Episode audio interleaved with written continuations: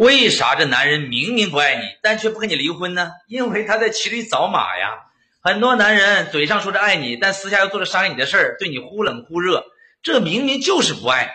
那为啥不跟你分手呢？哼，别天真啦，因为他不想失去一个爱他的傻女人呢。他只是在享受一种被爱的感觉罢了。他认为他能配上更好的人，所以他在骑驴找马。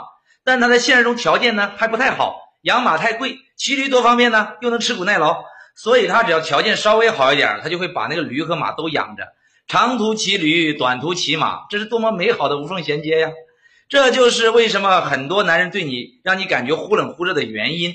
说白了，他养不起贵的，但他又不想放过便宜的。你认为那个专一的男人，要么是因为他现在还太穷，没有资本养马，要么是因为你跟他还处于一个新鲜感的热恋期，他对你还没腻。等他稍微有点钱，对你也腻了，他就马上想着换换口味。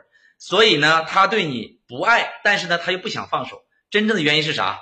是他不想失去一个免费的保姆。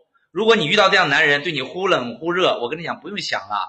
你就一定要做个狠心的女人。那人生就那么三万天，什么亲情、友情、爱情，乱七八糟的。只要这份感情让你痛苦，你就应该绝情。他若冷淡你，你就冷淡他。可以有他的陪伴，但要习惯没有他的孤单。对待这种人，你要做到不痛不痒、不在乎、没心没肺、没感觉。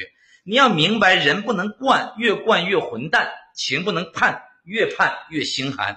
心软也得有原则吧，善良得有底线吧，否则你就是任人欺负的羔羊。